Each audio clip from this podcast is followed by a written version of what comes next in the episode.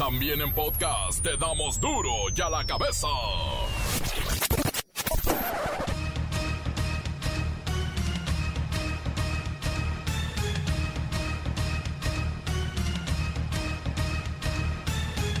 Lunes 7 de junio. Oh, 7 de junio, pensé que nunca llegaría. Sí, 7 de junio del 2021 después de las elecciones. Yo soy Miguel Ángel Fernández y esto es duro ya la cabeza. Postelectoral. El exgobernador de Nayarit, Roberto Sandoval, y su hija, Lidia Alejandra, fueron detenidos al principio, justo al comienzo del proceso electoral. Los acusan de operaciones con recursos de procedencia ilícita, pero esta noticia de trascendencia nacional apenas ocupó algunas planas en los periódicos nacionales. El Instituto Nacional Electoral reconoce que la jornada del domingo fue exitosa, ya que a pesar de la pandemia la ciudadanía salió a votar, sí, exitosa, pero no blanca ni transparente, tampoco un baño de sangre. Pero hubo demasiados incidentes, incluso en el que se puso en riesgo la vida de los funcionarios de casilla. Ha concluido la jornada electoral federal en todo el país. El principal dato de hoy es que la ciudadanía salió a votar para incidir en el futuro de nuestra nación. Considerando los desafíos que enfrentaba esta jornada electoral en el contexto de la pandemia de COVID-19, el balance es sin duda positivo para nuestra sociedad y para la democracia mexicana. Debo mencionar que, en el transcurso de la jornada, se presentaron algunos incidentes en zonas focalizadas del país que fueron atendidos debidamente conforme lo establecen nuestras leyes. La jornada electoral que está concluyendo fue exitosa y ha contado con la participación de más de 1.464.000 funcionarias y funcionarios de casilla, 19.410 observadores electorales, 559 visitantes extranjeros y más de 1.1 millones de representantes de partidos y candidaturas independientes efectivamente presentes en las casillas. A todas y todos, el Instituto Nacional Electoral les agradece su participación y compromiso con el desarrollo de nuestra democracia. El presidente y sus aliados solo podrán alcanzar la mayoría absoluta, no la calificada en San Lázaro. Morena no pudo y pierde alrededor de 70 curules que se quedarán con la coalición del PRI, PAN y PRD. AMLO dice, no le hace y lo celebra. Dice que con eso le alcanza para gobernar. Se reafirmó el camino hacia la democracia. Eso es fundamental, el que se puedan dirimir las diferencias por la vía electoral, por la vía pacífica. Ayer se dio un paso importantísimo. Es una elección histórica.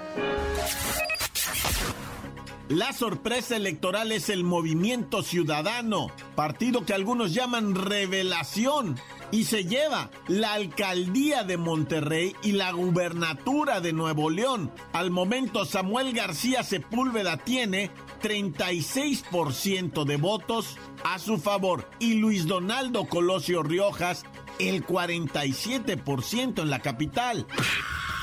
¿Y quién ganó las gubernaturas y en qué estados? Vamos a presentarle toda esta información. Feministas se ponen violentas y arrojan bombas molotov a las puertas del Congreso del Estado de México. Los legisladores las denuncian penalmente y habrá, sí, habrá feministas detenidas. El reportero del barrio nos tiene los detalles de la nota roja durante la jornada electoral. Y tendremos la sección favorita de muchos, mensajes de audio al 664-485-1538. ¿Cómo estuvo tu jornada electoral? Sergio Pérez, el Checo Pérez, conquistó su segunda carrera de la Fórmula 1. Y sí, subió al podium en primer lugar en el Gran Premio de Azerbaiyán. La bacha y el cerillo hablan de esto porque no quieren hablar de fútbol. Comencemos con la sagrada misión de informarle porque aquí no le explicamos las noticias con manzanas, no, aquí las explicamos con el PREP. Llegó el momento de presentarte las noticias como nadie más lo sabe hacer. Los datos que otros ocultan, aquí los exponemos sin rodeos. Agudeza, ironía, sátira y el comentario mordaz. Solo en duro y a la cabeza. ¡Arrancamos!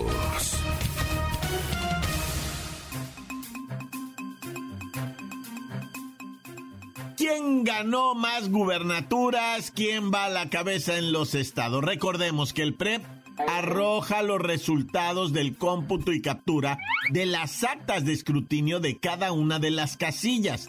Esta información se puede consultar en tiempo real por cualquier persona. Hasta las 8 de la noche de este 7 de junio, pues se van actualizando conforme se va recibiendo toda esta información. Pero mire, vamos con Luis Ciro Gómez Leiva desde el INE y con los resultados del PREP. Miguel Ángel, amigos de Duro y a la Cabeza. El avance de la información se va actualizando en cada una de las 15 gobernaturas que se disputaron durante la pasada jornada dominguera.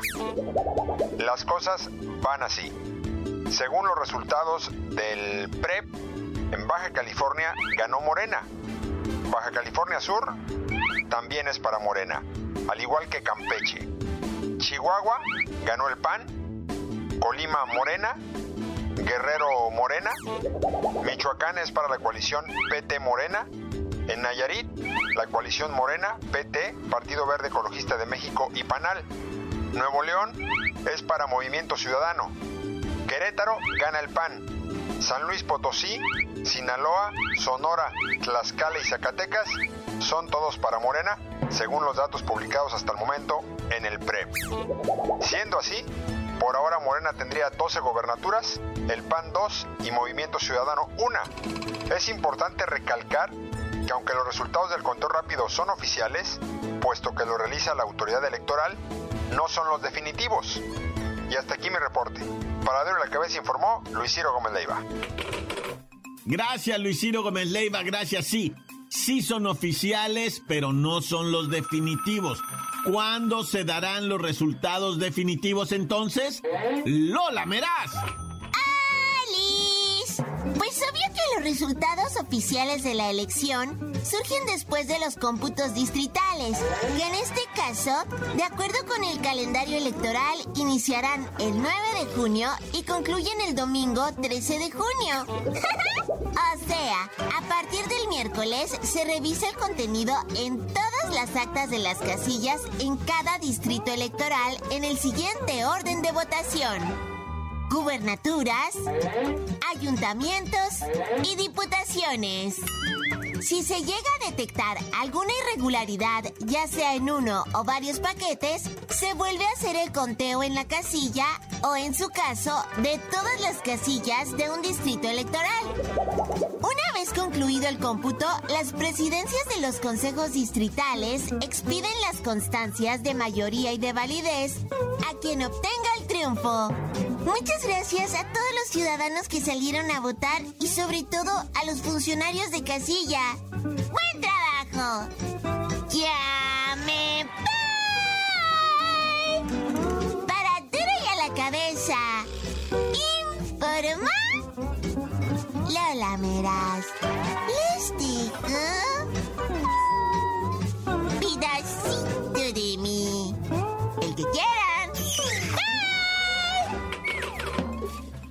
Gracias, gracias Lola Meraz. Entonces, esperaremos a que estas constancias comiencen a circular a partir, por supuesto, de la próxima semana. Aunque, por supuesto que ya desde el miércoles se pueden dar cifras definitivas. Encuéntranos en Facebook, facebook.com, diagonal duro y a la cabeza oficial. Estás escuchando el podcast de Duro y a la Cabeza. Síguenos en Twitter. Arroba Duro y a la Cabeza. Y no olviden amigos que tenemos el WhatsApp 664-485-1538. Ahí nos pueden dejar mensajes de voz. Los escuchamos todos y todos deben salir al aire. Duro y a la Cabeza. Ahora es tiempo de ir con el reportero del barrio y la violencia, sí, la violencia en este proceso electoral. No toda, porque fue mucha. Montes, Montes, Alicantes, Pintos, Pájaros, Cantantes, ¿cómo está el electorado? Levante el dedo gordo de la mano derecha el que haya votado y diga, eh, oh, eh, oh. No, pues chido, ¿ah? Chido, la neta. Mira, yo no concuerdo con lo que dice el gobierno a través de su secretaria de gobernación, ¿verdad? La señora Florero, ¿verdad? Que está ahí nada más. Dice ella, no, una jornada ejemplar, ganó la democracia, ganó México. No, güey, que te avienten con, con el simple hecho de que en Tijuana hayan dejado tres cabezas, dos en un área, otra en un área, cuerpo descuartizado a una distancia de 100 metros de una caseta en evidente mensaje, que era el cuerpo de la cabeza de la otra, ¿verdad? Entonces dice uno, no, pues cuál así en paz, tranquila, nada más con ese simple hecho, ¿ah? Pero si a esto le sumamos lo ocurrido en Chiapas, en Metepec, lo que pasó en Chihuahua, cuando, digo lo que pasó, por ejemplo, en Chiapas, eh, lo que pasó, pues que para empezar se robaron 150 mil boletas, imagínate nomás eso, y luego robadas con armas de grueso calibre, calotas acá apuntándole a la chompeta, a la raza que nomás decía, güey, yo nada más soy aquí del INE, güey, no, yo no tengo ni, ahora sí que ni del gobierno soy, soy del INE, que es otra cosa, güey, pero el INE no es el gobierno, güey, no la friegues, yo no, ahora sí que no me mates a mí, güey, yo que soy el más menso aquí, neta, neta, había que decirles, gente en Chiapas con armas largas robándose las boletas, en Mexicali la casilla 540, ahí lo publiqué, para que chequen la página del reportero del barrio ahí en Facebook, please, no, o sea, vayan y denle un like, güey, denle, ¿cómo le llaman? Seguir, va, la página, va, ahí del reportero del barrio, estoy subiendo diario que era, y ahí sí ya puedes mandarme mensaje de texto y todo, es que se había perdido la clave para entrar, ¿verdad? Pero no, ya bueno, como haya sido, ¿ah? ahí platicamos. Bueno, nada más déjame decirte, ¿verdad? Lo acaecido en San Luis Potosí, donde se reportan nueve, Padre Santo, nueve cuerpos encontrados, ejecutados, maniatados, ¿verdad? Y eso a todos nos pone, pues, nerviosos, ¿verdad? Que en San Luis Potosí se haya movilizado ya tanto, haya crecido esta roncha de delincuencia que se ve expandiendo desde el corazón de Guanajuato y, viene de, o sea, imagínate, se encuentra la violencia de Jalisco, la de Michoacán y la de Guanajuato se están juntando y, y ya está sumado, pues, el Estado de México desde cuándo. O sea, es una roncha que ya se juntó, ya se hizo, pero mira, que no te la quitas con qué comezón, va, qué pomada le pones esa roncha. Ya va creciendo, está en el Golfo de México presente, siempre lo he estado, pero me refiero ya, ya trabajan de una manera impresionante, ¿verdad? Todo este crimen organizado que ha tomado así mucho poder en el país y ahora se notó en esto de las elecciones, se notó porque el que torciera los ojos, oye, es que estos cinco que mataron allá en Chiapas, los que llevaban estos, este, que, que llevaban una camionetita con el material para abrir una casilla en un pueblito lejano, ¿ah? iban subiendo con el material todo para, ¿eh? y que los emboscan a balazos, está, está, está, está, el de la camionetita ¿ah? chocó y todos los mataron a los cinco así fríamente. Pum. Uno de ellos era una mujercita, una dama, ah, también a balazos, pum, pum, y se roban todo el material, ¿verdad? Como si de veras dijeron, no, espérate, nomás son las elecciones, güey. ¿Cómo vas a matar a tanta gente? En Chiapas, así mataron en Chiapas, un- se llama Pueblo Nuevo, Solistahuacán. Allá se llama así y, allá sucedió esta tragedia, güey, tremenda. Cinco muertos, bueno, no ejecutados, asesinados. De esa manera tan triste, ¿verdad? No, ya. Bueno, ya vámonos, va. Mucho verbo debilita. Elecciones que por más que me digan que fueron hechas en paz, sí, o sea, en promedio sí, pero los hechos delincuenciales están ahí, están marcados. Imagínate cuántos no mencioné, cuánta gente no aquí al mensaje de texto, ¿verdad? Ahorita podrían mandarnos decir, no, pues, o sea, yo la verdad aquí en mi, en mi rancho, en mi casilla, en mi pueblo, hubo esta violencia, se cachetearon, se aventaron, se abalanzaron, eso tampoco está contabilizado, ¿verdad? Bueno, ya, ya les dije que al ratón le gusta el queso, ¿verdad? Y al sándwich la mostaza. ¡Tan, tan! Se acabó, corta. La nota que sacude. ¡Duro! ¡Duro ya la cabeza! Antes de irnos a un corte, escuchemos sus mensajes, mensajes que llegan al WhatsApp 664-485-1538. Quiero mandar un saludo a todos los miembros de Duro y a la cabeza, que me encanta su programa. Saludos a toda la gente de Zapopan, Jalisco, güeros. Un abrazote duro y a la cabeza. Estamos aquí desde mi casa saludándolos porque siempre escuchamos su programa y es muy divertido. Un saludo para todos los de duro y a la cabeza. Encuéntranos en Facebook, facebook.com, diagonal duro y a la cabeza oficial. Esto es el podcast de duro y a la cabeza. Y ahora los deportes con la bacha y el cerillo. Hoy hablan de Fórmula 1, no quieren hablar de fútbol. ¿Por qué?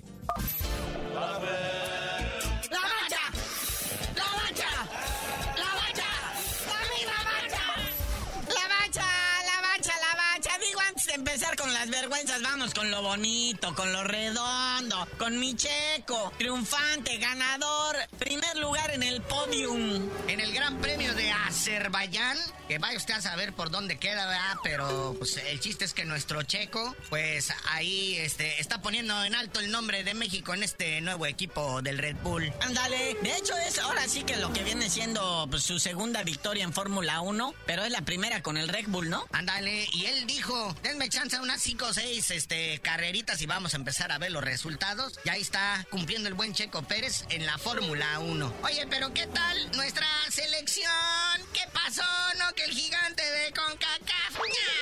¿Cómo se siente feo que Estados Unidos te siembre en tu realidad, Digo, o sea, será la Copa Molera y será lo que tú quieras. La Liga de Naciones de Nation League y como quieras llamarle, que no vale ni tres pesos. Pero la victoria es la victoria y está del lado de los gringos y la celebraron como si hubieran ganado el campeonato del mundo. Sí, hombre, pero pues otra vez la nota la da la banda, ¿no? En la conferencia de prensa, el DT de los Estados Unidos estaba enojadísimo. Una por el grito homofóbico, otra vez el árbitro panameño, que muy mal arbitraje, por cierto, ni siquiera el, otra vez con CACAF queda de ver con los arbitrajes. Este tuvo que detener el partido tres minutos porque pues la raza no se calmaba y les advirtieron a través del sonido local y las pantallas, hey, dejen de gritar, porque en todos los partidos de México, en los últimos en los Estados Unidos, hasta en los amistosos, han tenido que detener porque la gente no se calma. Y como no se calmaba la gente, estaban locas, pues Andrés Guardado falló el penal.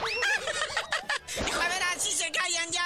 Fíjate, viéndolo bien, viendo el, movimiento del cuerpo de Andresito Guardado, para empezar, Andresito no es tirador de penales, ¿no? Pero se sintió grande, sintió la adrenalina, dijo, yo soy el capitán, presta para acá el balón, yo voy. Porque en cuanto hace el disparo, el güey ya está arrodillado y alzando los brazos, ya celebra. O sea, estaba más preocupado por la celebración antes de meter el penal. No, no puede ser esto, no me digas eso, es que no lo quiero ver. Chuta, se arrodilla, extiende los brazos y le tapan el balón. ¡No, güey! Hijo Oye, pero ahorita sí, lo que ya viendo pues, la diferencia entre Estados Unidos y México cada vez es más corta. Ahora sí, nos van alcanzando. Decíamos que los gringos, ay, a ellos ni les gusta el fútbol. Pues ya les está gustando, ya nos van alcanzando. Sus jugadores, su selección es muy joven y todos están formados en Europa. Y tienen una contundencia, una fuerza. Porque, mira, México sí está bien, o sea, empieza ganando, empieza haciendo golecito, primer minuto, y dice uno, eso es, eso es así tranquilo. Pero el mismo México es el que empieza a empinar todo, ¿no? Sí, o sea, Tecatito Corona el minuto uno, que ya de los maduritos. Dieguito es un golazo, fue el segundo que metió, eh, que es de los chavos, ¿no? Pero entonces también empiezan a hablar de que, por ejemplo, la estrella Pulisic, el, este jugador norteamericano, que fue el que metió el gol del título de la copita esta, la diferencia de edad entre él y Andrés Guardado es de 14 años, 13, 14 años. Eso te habla de la diferencia dismal ya en las edades, ¿no? Entonces, este, y pero pues ahí está, sigan con su liga sin ascenso, sin descenso, plagada de jugadores extranjeros. Ah, que por cierto, este año, eh, pues de acuerdo al reglamento de la Federación Mexicana de Fútbol, ya los equipos ahorita, en vez de 11, tienen que tener 10 extranjeros, con, y en vez de 9 en la cancha, 8. Ande, ande, no, pues qué contundencia. Así vamos a, así va a seguir subiendo el nivel, ¿eh? Definitivo y definitorio. Pero bueno, el otro lado de la moneda, la selección olímpica sub-23, el sabadito tuvo partido de exhibición contra Rumania, ganaron un gol a. Y mañana tempranito tienen otro jueguito de preparación contra Arabia Saudita. Y pues todo esto con rumbo a la preparación olímpica. Y pues ya en julio viene la Copa Oro. Y pues la selección mexicana tiene que definir más. El Tata Martino reparar los errores que le dejó esta Nations Cup. Nation, Nation, Nation. Y pues mejorar para la Copa Oro. Así es que queremos tomar venganza de los gringos. No, bueno, pues ahí los hallo. Pero bueno, carnalito, ya vámonos, no sin antes. Pues ya sabemos y felicitaron, lamentaron los que vimos la pelea de My Sweater contra un youtuber, pelea de exhibición, donde estuvo de lo más aburrido, ocho rounds, no hubo ganador porque no, no hubo ni jueces. El, el youtuber le aguantó los ocho rounds a My Sweater y My Sweater fue el gran ganador con 130 millones de dólares en la bolsa. Ciertamente, ciertamente. Es más, nomás por los patrocinadores que traían el calzón se ganó 30 millones de dólares. Pero ya tú no sabes de decir por qué te dicen el cerillo. No, ya que México elimina a Estados Unidos de un mundial, les digo.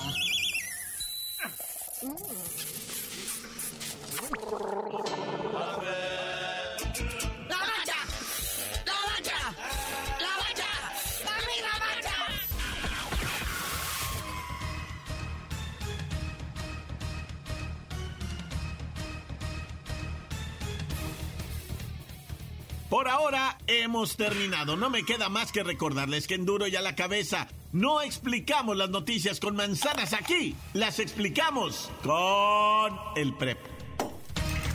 Por hoy el tiempo se nos ha terminado.